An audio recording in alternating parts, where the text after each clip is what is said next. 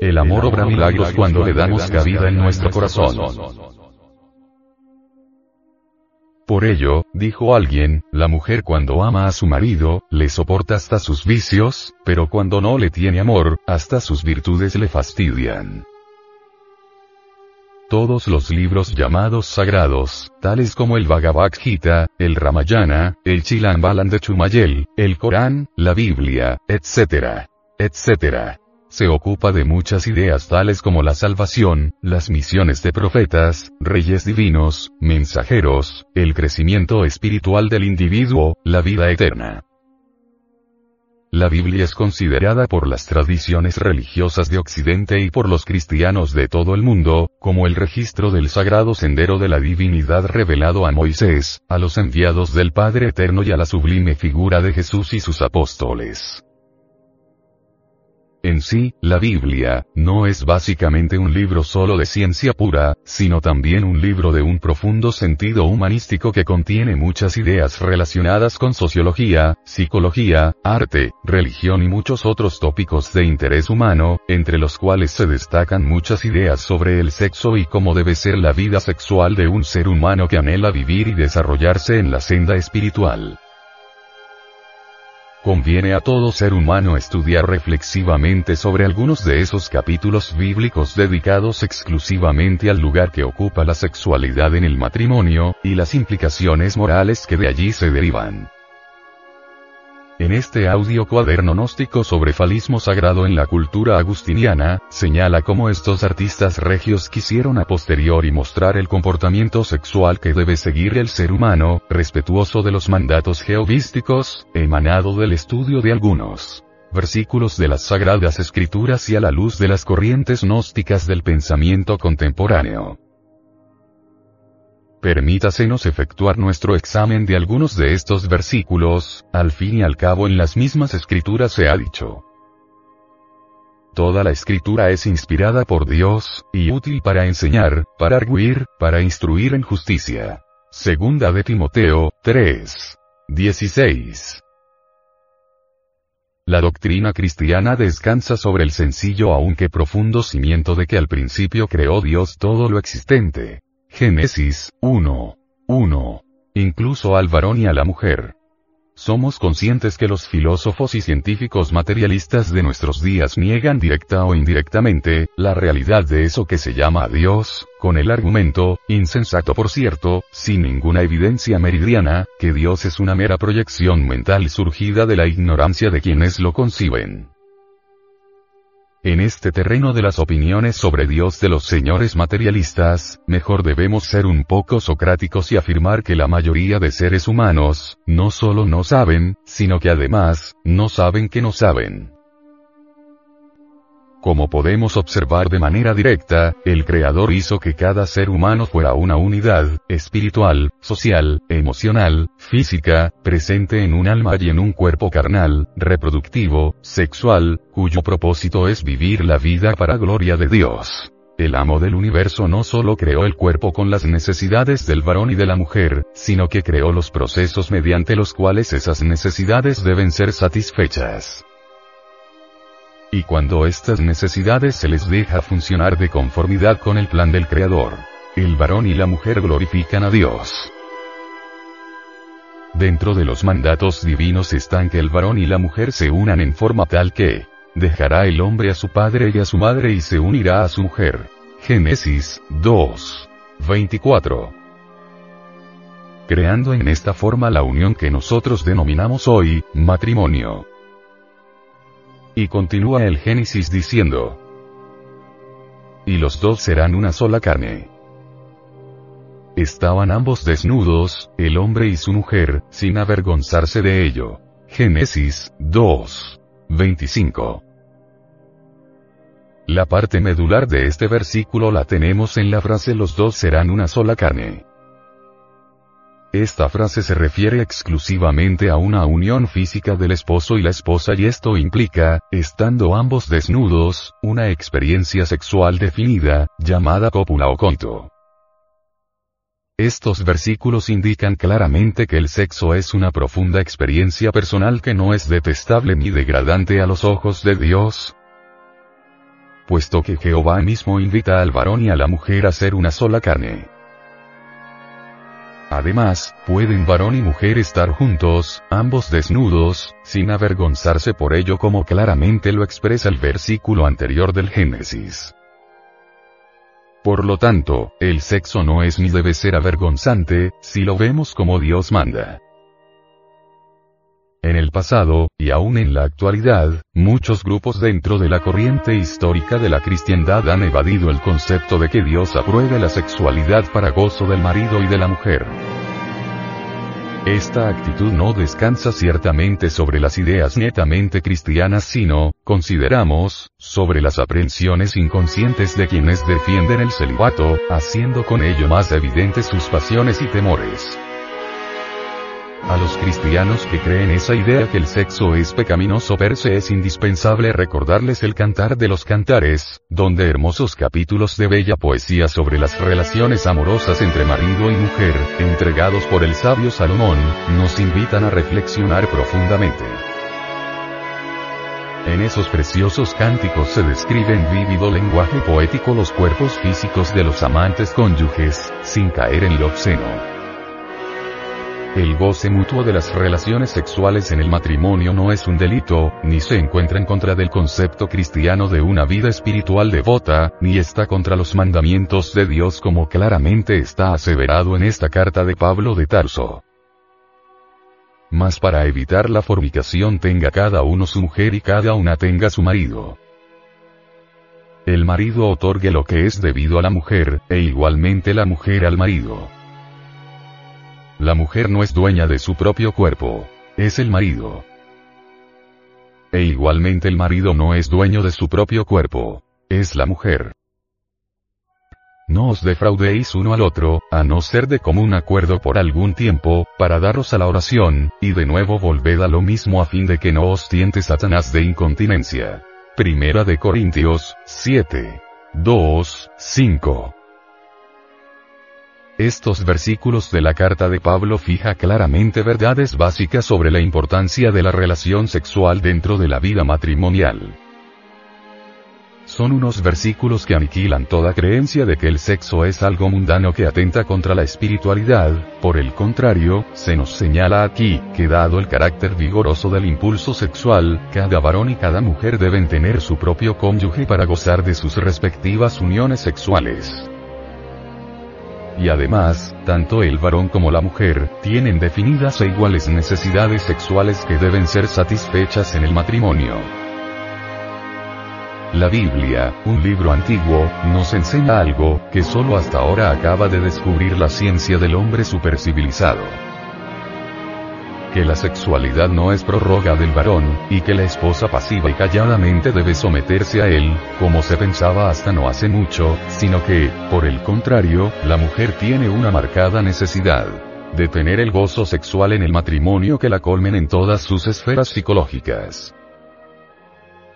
Es obvio que esto lo logra el matrimonio cristiano, porque cumple con la ley del Señor Jehová que da en el Levítico 15.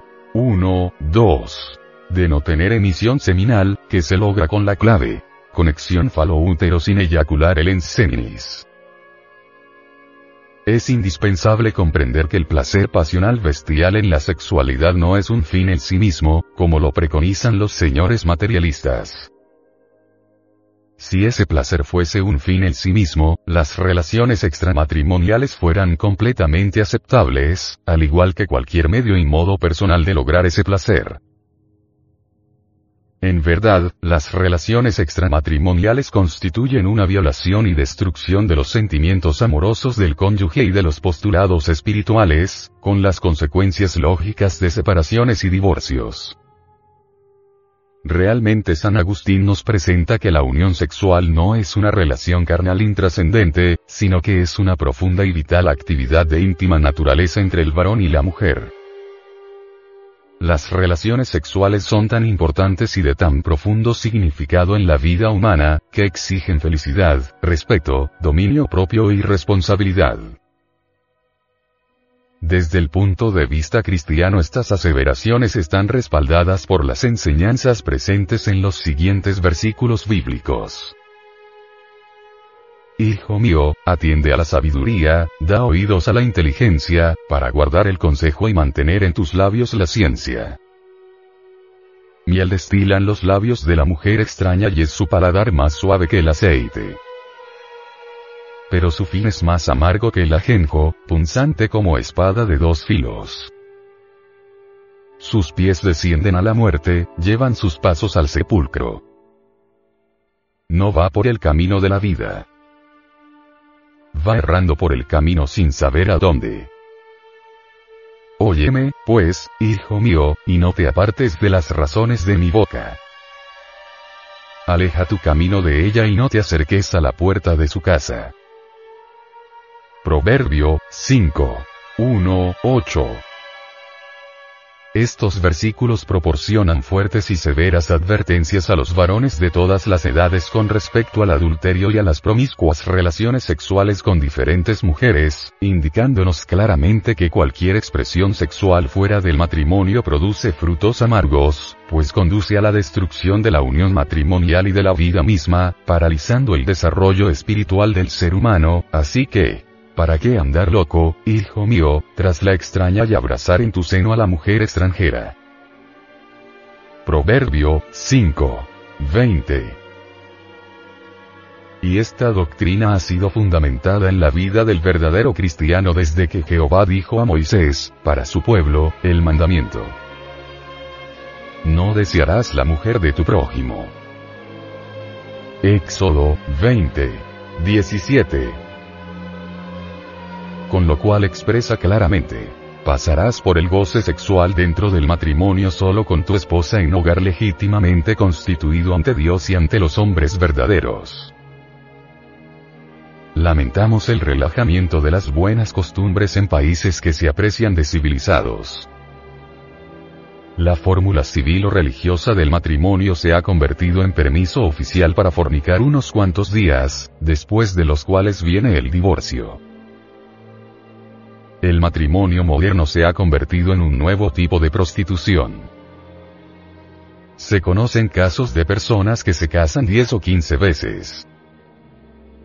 Muchas de esas personas son grandes artistas de cine, personas del alto mundo social. Nadie dice nada por sus 10 o 15 cónyuges. Estando la prostitución o el adulterio legalizado, todo el mundo se calla. En esto del matrimonio pueden los legisladores establecer todas las leyes que quieran, pero realmente nada lograrán transformar. La felicidad de los matrimonios no podrá ser posible si se profana el acto sexual. Los matrimonios modernos no han querido comprender la majestad del sexo, como si lo presenta San Agustín. Es necesario saber que el sexo es sagrado. Por ejemplo, entre los Vedas, India, la unión sexual es utilizada para lograr formas elevadas de éxtasis. Entre los yogas del Indostán, utilizan la unión matrimonial para lograr la unión con el espíritu y entrar a los mundos superiores. A ningún sabio del Oriente se le ocurre utilizar la unión sexual para satisfacer pasiones carnales. Los yogis del tantrismo blanco, porque también lo hay gris y negro, se unen sexualmente con su esposa solo para su autorrealización íntima. Los brahmanes consideran la unión sexual como equivalente a un sacrificio divino.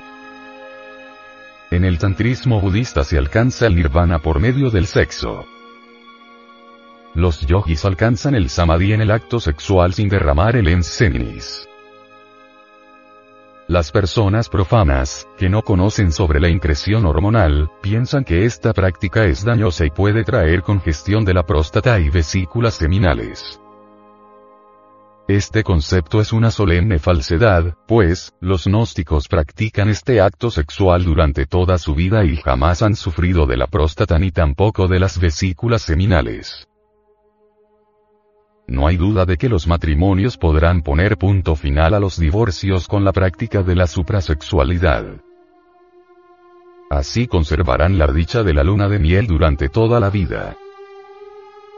Con este acto hay felicidad verdadera, la pareja sentirá cada vez más ganas de acariciarse y de realizar el acto sexual sin llegar jamás al cansancio y al aburrimiento. Con este acto sexual se acabarán los divorcios. Los enamorados a menudo confunden el deseo de la pasión animal con el amor, y lo peor del caso es que se casan creyéndose enamorados. Consumado el acto sexual con eyaculación seminal, satisfecha la pasión carnal, viene entonces el desencanto, queda la terrible realidad. Por eso aconsejamos a los enamorados autoanalizarse a sí mismos antes de casarse, para saber si realmente están enamorados. Porque la pasión animal se confunde fácilmente con el amor. Caro oyente, es bueno que sepas, que el amor y el deseo animal son absolutamente incompatibles, opuestos. Aquel que verdaderamente está enamorado es capaz de dar hasta la última gota de sangre por el ser adorado. No confundas hombre enamorado, el amor con la pasión, porque si no estás enamorado te espera un triste destino.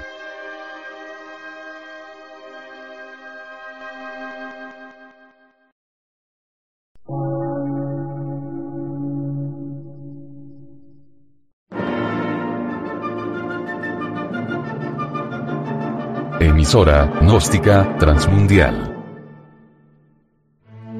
Por una nueva civilización y una nueva cultura, sobre la faz de la Tierra.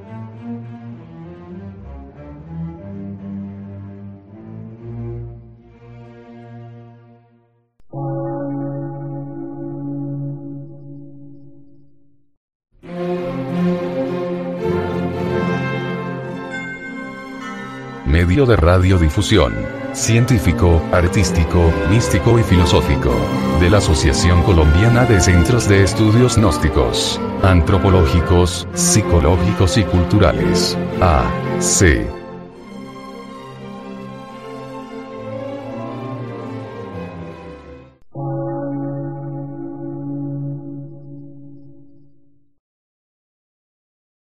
Lectura en movimiento. Difusión sin fronteras.